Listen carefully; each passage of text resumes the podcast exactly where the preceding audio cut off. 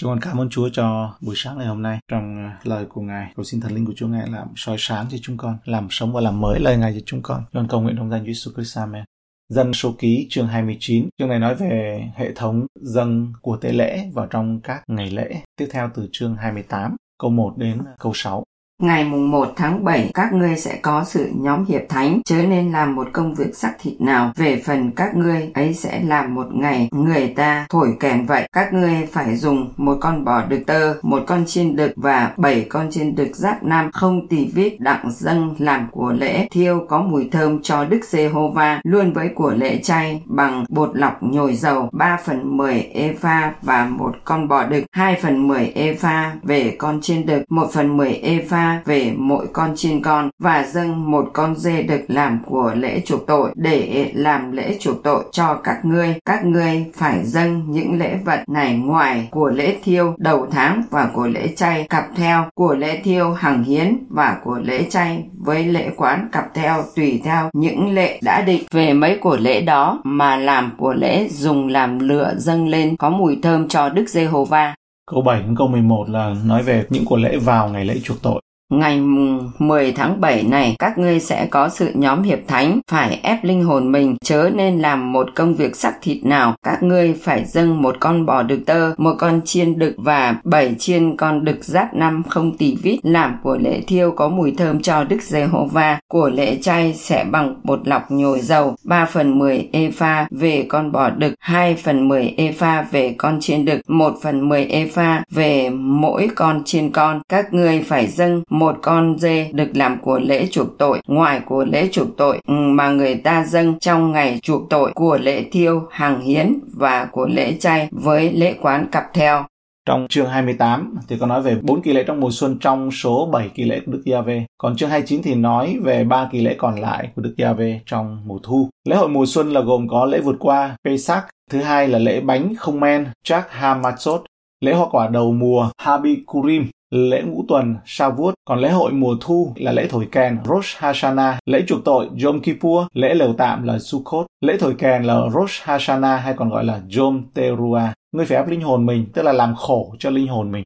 Ngày lễ chuộc tội không phải là một bữa tiệc vui vẻ, đó là một ngày để xem xét cẩn thận gánh nặng của tội lỗi và để loại bỏ nó trên cơ sở toàn dân tộc thông qua sự hy sinh được chỉ định cho ngày đó. 7 ngày lễ hàng năm, số 7 nó có mang ý nghĩa sự trọn vẹn và hoàn tất. 7 ngày lễ hàng năm này được tôn vinh bởi các cộng đồng người Do Thái chính thống, bảo thủ và cả cải cách trên toàn thế giới. Kỳ lễ mùa thu được tách biệt với kỳ lễ mùa xuân vào khoảng thời gian là 4 tháng. Bốn lễ đầu tiên báo trước những lẽ thật liên quan đến thời đại phúc âm hiện nay, thời đại giao giảng tin lành. Ba lễ cuối thì báo trước về sự cuối cùng dành cho dân Israel. Bốn lễ đầu tiên mang tính lịch sử, còn ba lễ cuối cùng thì mang tính chất tiên tri. Ngày mùng 1 tháng 7, tháng Tishri là tháng thứ bảy trong lịch tôn giáo của người Do Thái, nhưng là tháng đầu tiên đối với lịch dân sự Do Thái. Đó theo dương lịch của chúng ta là vào khoảng tháng 9 họ gọi đó là năm mới của họ. Vào ngày này thì tiếng kèn được thổi gọi là Yom Teruah, có nghĩa là ngày thổi kèn. Cái chữ này nó có nghĩa là hét lớn hoặc là nổ tung. Vì vậy, đó là một thời gian của ngày lễ hội lớn và được mở ra bởi việc thổi kèn. Vì vậy, nó còn được gọi là lễ hội thổi kèn, ngày lễ hội của tiếng kèn. Ngày đầu tiên của tháng là thời điểm trăng non, lưỡi liềm là trăng rất là non đấy. Ngày đánh dấu sự khởi đầu của cái gọi là những ngày thánh trọng thể. Nói đúng ra là bao gồm ngày thổi kèn, Rosh Hashanah và ngày Yom Kippur, ngày lễ chuộc tội. Kevin William viết về kỳ lễ mùa thu rằng Việc thổi kèn bằng sừng của con cừu được mang lại một lời nhắc nhở tinh thần quan trọng. Đó là lời khuyên nhủ những người vừa hoàn thành vụ thu hoạch bằng chính mồ hôi sức lao động của họ. Khi người lao động bị cám dỗ nhìn vào kết quả nỗ lực của riêng họ và tự chúc mừng cho vụ thu hoạch thì họ cần nghi lễ này để lấy Đức Chúa Trời làm trung tâm, nhắc nhở cho họ rằng mọi công việc của họ và công sức của họ thì cần phải phụ thuộc vào quyền năng sáng tạo và sự duy trì của Đức Chúa Trời mà thôi. Người làm việc trồng tưới, làm cỏ và chờ đợi, nhưng chính Chúa mới là đấng ban cho vụ thu hoạch. Một trong những mục đích chính của sự thổi kèn, tiếng kèn phát ra ấy là dục lòng người ta ăn năn, còn được gọi là những ngày kinh sợ. Khi viết về sự thổi kèn ấy vào khoảng thế kỷ 12-13 thì Maimonides có viết rằng các ngươi hãy thức dậy, hãy dậy khỏi giấc ngủ mình, dậy đi, dậy đi sau giấc ngủ của ngươi là những kẻ ham mê sự hư không vì cơn buồn ngủ nặng nề nhất đã đổ xuống ngươi. Hãy ghi nhớ ngươi phải ra trình diện trước ai trong ngày phán xét. Điều thú vị là một trong những lời cầu nguyện của người Do Thái chính thống gắn với Rosh Hashanah là ám chỉ đến đấng Yeshua, tức là Chúa Giêsu của chúng ta. Lời cầu nguyện đó như sau. Nguyện ý của Ngài là âm thanh của tiếng kèn mà chúng ta đã làm bởi thiên sứ được chỉ định từ tấm màn tre ở trong lều tạm như Ngài đã chấp nhận nó bởi Eli của kỷ niệm phước hạnh và bởi Yeshua, đấng cứu rỗi là Yeshua, hoàng tử của gương mặt và là đấng ngồi trên ngai vàng của Đức Chúa Trời. Cầu mong Ngài tràn đầy lòng trắc ẩn đối với chúng tôi. Ngài đáng được ngợi khen, Chúa tể của lòng nhân từ. Tháng thứ Tishri là tháng thứ 9 sẽ có những cái ngày lễ sau. Ngày mùng 1 tháng 9 là Rosh Hashanah, ngày mùng 3 tháng 9 ngày làm khổ cho linh hồn mình, ngày mùng 10 tháng 9 là Yom Kippur. Yom Kippur là lễ chuộc tội. Ngày 16 tháng 9 là ngày lễ lều tạm. Trong đó ngày 15 từ ngày 15 đến 21 là tuần lễ lều tạm và ngày 22 tháng 9 là ngày kết thúc đó là ngày nhóm hiệp thánh, ngày Sa-bát và là ngày nhóm hiệp thánh trọng thể. Rosh Hashanah là một lễ kỷ niệm kéo dài hai ngày, bắt đầu vào ngày đầu tiên của tháng Tishri là tháng thứ bảy trong năm tôn giáo người Do Thái. Đối với đạo Do Thái thì tháng đầu tiên là Nisan và nằm trong tháng lễ vượt qua đấy, đánh dấu cuộc di cư của người Israel ra khỏi Ai Cập. Còn Rosh Hashanah đánh dấu sự khởi đầu của năm mà tính theo lịch dân sự. Theo giáo lý của người Do Thái và là kỷ niệm ngày truyền thống, họ cho rằng đây là cái ngày mà Chúa tạo dựng nên Adam và Eva, cho nên họ lấy cái ngày đó làm năm mới cho cái ngày lịch dân sự đấy. Là tháng mà Chúa tạo dựng nên người đàn ông và người phụ nữ đầu tiên trong kinh thánh. Còn lễ thổi kèn là gì? Ngày lễ thổi kèn đánh dấu sự khởi đầu của 10 ngày dâng mình, ăn năn sám hối trước mặt Chúa. Đây là một trong 7 lễ hội trọng thể của người Do Thái được Chúa chỉ định và là một trong ba lễ xảy ra vào mùa thu. Lễ thổi kèn bắt đầu vào ngày mùng 1 lúc trăng non của đầu tháng 7. Tên của nó bắt nguồn từ mạng lệnh thổi kèn trong Lê Vi Ký chương 23 câu 24. Hãy truyền lệnh cho dân Israel rằng ngày mùng 1 tháng 7 sẽ có cho các ngươi một ngày nghỉ, một lễ kỷ niệm lấy tiếng kèn thổi mà rao truyền, tức là một sự nhóm hiệp thánh vậy. Trong dân số ký chương 29 câu 1 đến câu 6 cũng nói những điều đó. Nó còn được gọi là Rosh Hashanah, có nghĩa là ngày đầu của năm, vì nó đánh dấu sự khởi đầu của lịch dân sự Do Thái. Trong lễ kỷ niệm này, không có một loại công việc nào được thực hiện, nhưng lễ vật thiêu và lễ vật tội lỗi phải được dâng lên trước mặt Chúa. Lễ thổi kèn cùng với 6 kỳ lễ hội khác của Chúa báo trước một số khía cạnh về chức vụ của Chúa Giêsu Christ. Các nhà tiên tri liên kết việc thổi kèn với ngày phán xét ở trong tương lai. Joel chương 2 câu 1 Hãy thổi kèn trong Sion, hãy thổi vang ra trên núi thánh ta, hết thảy dân cư trong đất khá đều run rẩy vì ngày của Đức Giê-hô-va đến, ngày ấy đã gần. Hay là trong Esai chương 1 câu 14 Thật lòng ta ghét những ngày trăng mới và kỳ lễ các ngươi nặng nề cho ta, ta lấy làm mệt mà gánh lấy. Đến khi nó thành thói quen ấy, cái tấm lòng không để vào thì Chúa không có nhận. Và trong câu 16 cũng là Esai 1 ấy. Hãy rửa đi, hãy làm cho sạch, hãy tránh những việc ác khỏi trước mắt ta, đừng làm dữ nữa. Còn ở trong Tân ước chúng ta thấy rằng sự tái lâm của Chúa sẽ đi kèm với tiếng kèn. Một cô Tô chương 15 câu 51 52. Này là sự mầu nhiệm tôi tỏ cho anh em, chúng ta không ngủ hết, nhưng hết thảy đều sẽ biến hóa. Trong giây phút, trong nháy mắt, lúc tiếng kèn chót vì kèn sẽ thổi, kẻ chết đều sống lại được, không hay hư nát và chúng ta đều sẽ biến hóa. Một Thessalonica chương 4 câu 16 đến 17. Vì sẽ có tiếng kêu lớn về tiếng của thiên sứ lớn cùng tiếng kèn của Đức Chúa Trời thì chính mình Chúa ở trên trời giáng xuống. Bây giờ những kẻ chết trong đấng Chris sẽ sống lại trước hết kế đến chúng ta là kẻ sống mà còn ở lại sẽ cùng nhau đều được cất lên với những người ấy ở giữa đám mây tại nơi không trung mà gặp Chúa. Như vậy chúng ta sẽ ở cùng Chúa luôn luôn. Mỗi sự phán xét trong Khải Huyền chương 8 và chương 9 cũng được báo hiệu bằng một tiếng kèn do thiên sứ thổi. Cũng giống như tiếng kèn kêu gọi hướng sự chú ý của họ đến Chúa và sẵn sàng cho ngày lễ chuộc tội, thì tiếng kèn của Đức Gia-vê sẽ kêu gọi tập hợp những người công dân thiên quốc đến với Ngài và cảnh báo một thế giới sắp có sự phán xét xảy ra. Bây giờ nói về các của lễ trong lều tạm từ câu 12 đến câu 39. Ngày rằm tháng 7, các ngươi sẽ có sự nhóm hiệp thánh, chớ nên làm một công việc xác thịt nào, nhưng các ngươi phải giữ một lễ cho Đức Giê-hô-va trong 7 ngày. Các ngươi phải dùng 13 con bò đực tơ, hai con chiên đực và 14 con chiên đực giáp năm không tỳ vít dâng làm của lễ thiêu, tức là của lễ dùng lửa dâng lên có mùi thơm cho Đức Giê-hô-va. Của lễ chay cặp theo sẽ bằng bột lọc nhồi dầu, 3 phần 10 về mỗi con bò đực và 2 phần 10 epha về mỗi con chiên đực và 1 phần 10 epha về mỗi con chiên con. Các ngươi cũng phải dâng một con dê đực làm của lễ chuộc tội, ngoài các của lễ thiêu, hàng hiến và của lễ chay với của lễ quán cặp theo. Ngày thứ hai, các ngươi phải dâng 12 con bò đực tơ, hai con chiên đực, 14 con chiên đực giáp năm, không tỉ vít với của lễ chay và của lễ quán về con bò đực chiên đực và con chiên con. Cứ theo số như lệ đã định, các ngươi phải dâng một con chiên đực làm của lễ chuộc tội, ngoài các của lễ thiêu, hàng hiến và của lễ chay với của lễ quán cặp theo. Ngày thứ ba, các ngươi phải dâng 11 con bò đực, hai con chiên đực, 14 à, chiên con đực giáp năm không tỳ vít với của lễ trai và của lễ quán về những con bò đực, chiên đực và chiên con. Cứ theo số như lệ đã định các ngươi phải dâng một con dê đực làm của lễ chuộc tội, ngoài của lễ thiêu hàng hiến, cùng của lễ trai và của lễ quán cặp theo. Ngày thứ tư các ngươi phải dâng 10 con bò đực, hai con chiên đực và 14 chiên con đực giáp năm không tỳ vít với của lễ chay và của lễ quán về những bò đực chiên đực và chiên con. Cứ theo số như lệ đã định, các ngươi phải dâng một con dê đực làm của lễ chuộc tội. Ngoài của lễ thiêu hàng hiến, cùng của lễ chay và của lễ quán cặp theo. Ngày thứ năm, các ngươi phải dâng chín con bò đực, hai con chiên đực 14 chiên con đực giáp năm không tỳ vít với của lễ chay và của lễ quán về những bò đực chiên đực và chiên con. Cứ theo số như lệ đã định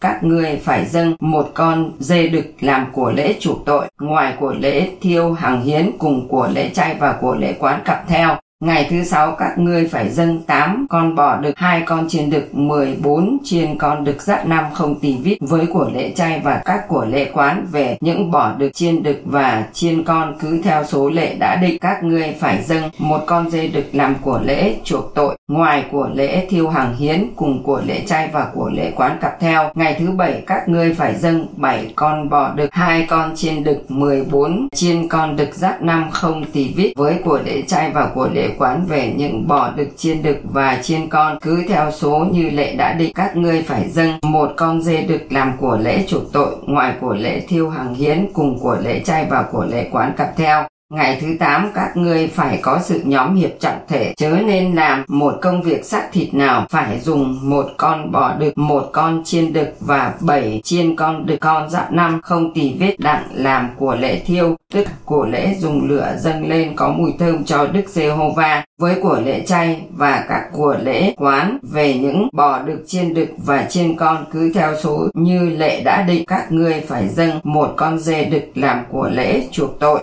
Ngoài các của lễ thiêu, hàng hiến cùng của lễ chay và lễ quán cặp theo, đó là những lễ vật mà các ngươi phải dâng cho Đức Giê-hô-va trong những ngày lễ trọng thể mình, đặng làm của lễ thiêu, của lễ chay, lễ quán và làm của lễ thù ân, ngoài những của lễ hứa nguyện và những của lễ lạc ý của các ngươi. Ở đây là nói 13 con bò đực non, hai con cừu đực, hai con chiên đực và 14 con chiên con. Đó là những lễ vật bắt buộc vào ngày lễ đầu tiên của lễ lều tạm, câu 13 đấy. Vào ngày thứ hai thì cần có 12 con bò đực non, hai con cừu đực, 14 con cừu non, câu 17.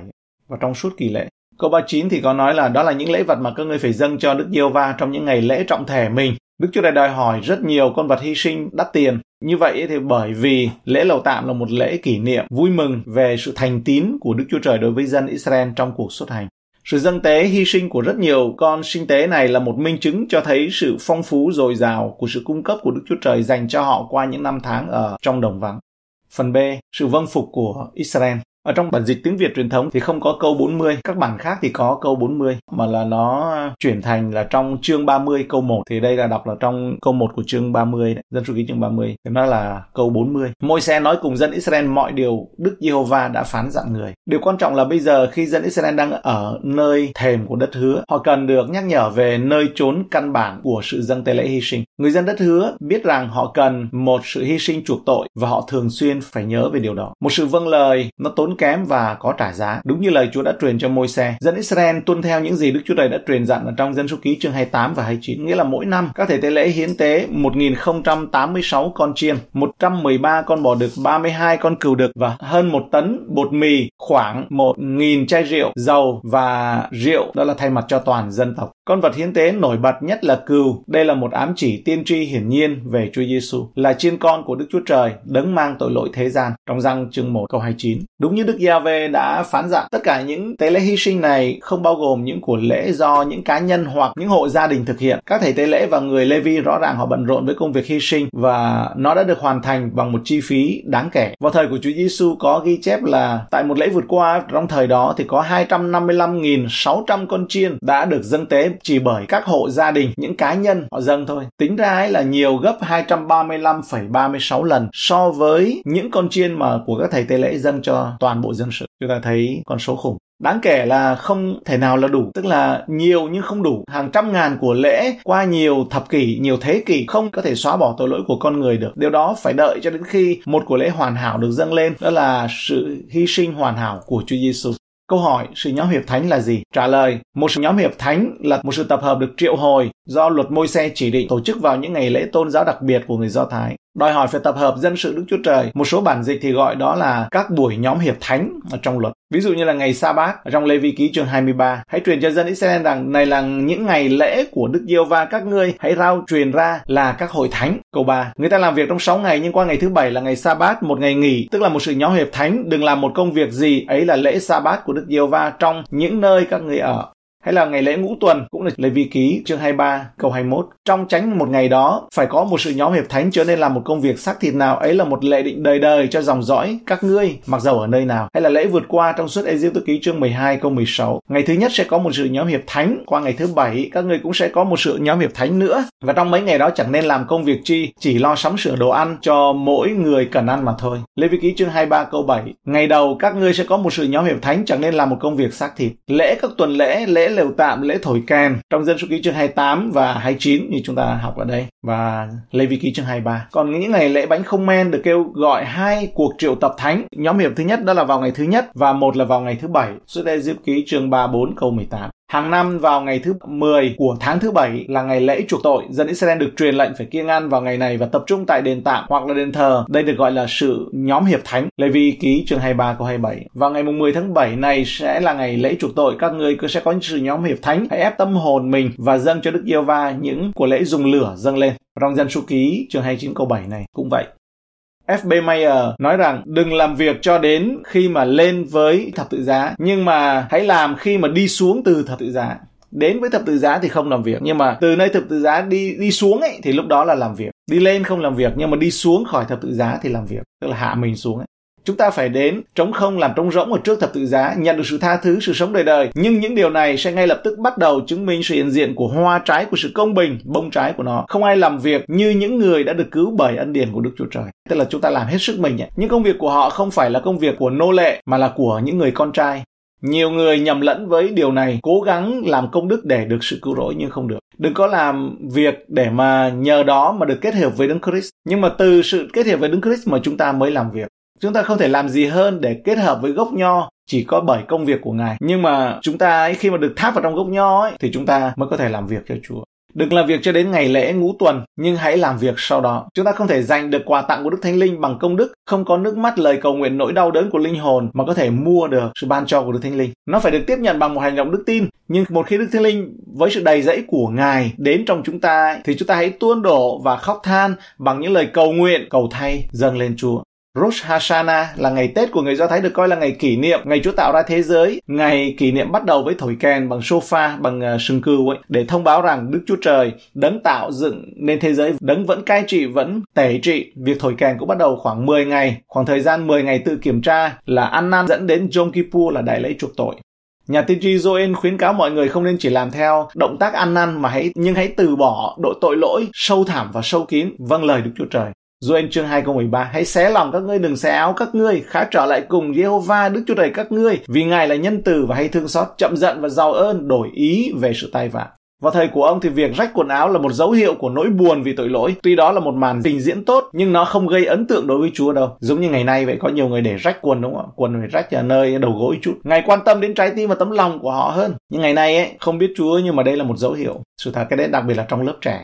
Đặc biệt thú vị là nền tảng cho lời kêu gọi của Joel nó không chỉ để tránh cơn thịnh nộ của Đức Chúa Trời mà còn để tận hưởng lòng ân điển và sự trắc ẩn tình yêu thương của Đức Chúa Trời. Đôi khi chúng ta nghĩ về Đức Chúa Trời đấng nặng tay với hình phạt, còn đối với lòng thương xót thì ngày dơ nắm đấm ra, có nghĩa là không bao giờ thương xót, không phải. Những lời của Joel nhắc nhở chúng ta rằng điều ngược lại thì nó đúng. Chúa chậm giận, chậm trừng phạt nhưng mà Ngài mong đợi sự tha thứ. Mong đợi chúng ta cần có hành động nào để Ngài tha thứ.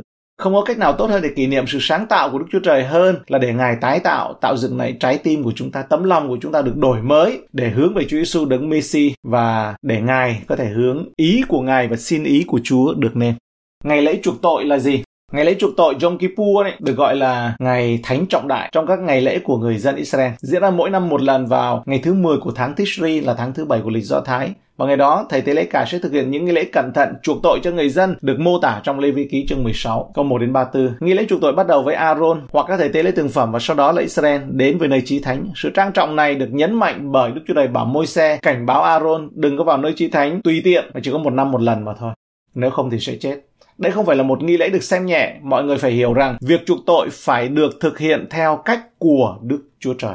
Trước khi vào đền tạm, Aaron phải tắm rửa và mặc quần áo đặc biệt và sau đó hiến tế một con bò đực để làm lễ chuộc tội cho bản thân và cho gia đình. Máu của con bò đực phải được rắc trên hòm giao ước. Sau đó Aaron phải đem hai con dê, một con ấy. Dê thì dâng tế lễ vì dân Israel ô uế và phản nghịch bất kể tội lỗi họ là gì và máu của nó được rưới lên trên hòm giao ước. Con dê còn lại thì bị đuổi ra, gọi là con dê bị đuổi vào đồng vắng. Aaron đặt tay lên đầu của con dê bị đuổi đi ấy, thú nhận mọi sự nổi loạn tội gian ác của dân Israel. Sai cùng với một người uh, được uh, chỉ định sẵn và uh, đưa con dê thả vào trong đồng vắng. Con dê mang trên mình mọi tội lỗi của dân sự trong Lê Vi Ký chương 23 đấy và tội của họ được tha thêm một năm nữa. Đây là hình bóng chỉ về Chúa Giêsu Christ đến để làm của tế lễ một lần đủ cả vì nhu cầu nghi lễ thanh tẩy Máu của con bò được, con dê được chỉ chuộc tội mỗi năm mà thôi. Trong khi sự hy sinh của Chúa Giêsu một lần đủ cả cho những ai tin vào Ngài. Khi sự hy sinh của Ngài được thực hiện, Ngài tuyên bố rằng nó đã xong, mọi việc đã hoàn tất, răng chương 19 câu 30. Sau đó thì Ngài xuống ngồi xuống bên hữu Đức Chúa Trời và không cần phải dâng tế lễ hy sinh nữa. Hebrew chương 10 câu 1 đến câu 12. Sự đầy đủ và trọn vẹn của sự dâng tế hy sinh của Đấng Christ cũng được thấy ở trong hai con dê đó. Máu của con, một con dê đầu tiên được rưới trên hòm theo nghi thức được chuộc tội và để làm quay khỏi cơn thịnh nộ của Đức Chúa Trời trong một năm.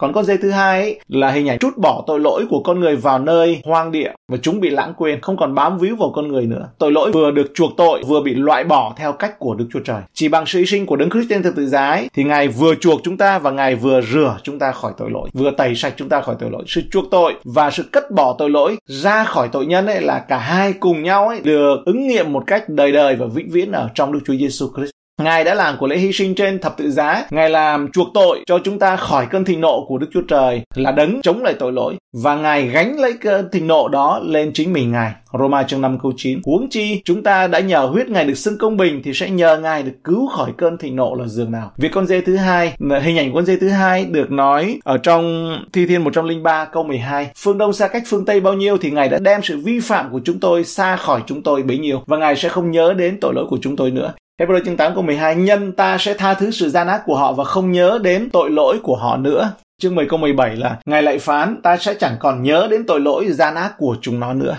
Nhà cảm ơn Chúa. Chúng ta cầu nguyện. Chúng con cảm ơn Ngài cho lời của Ngài.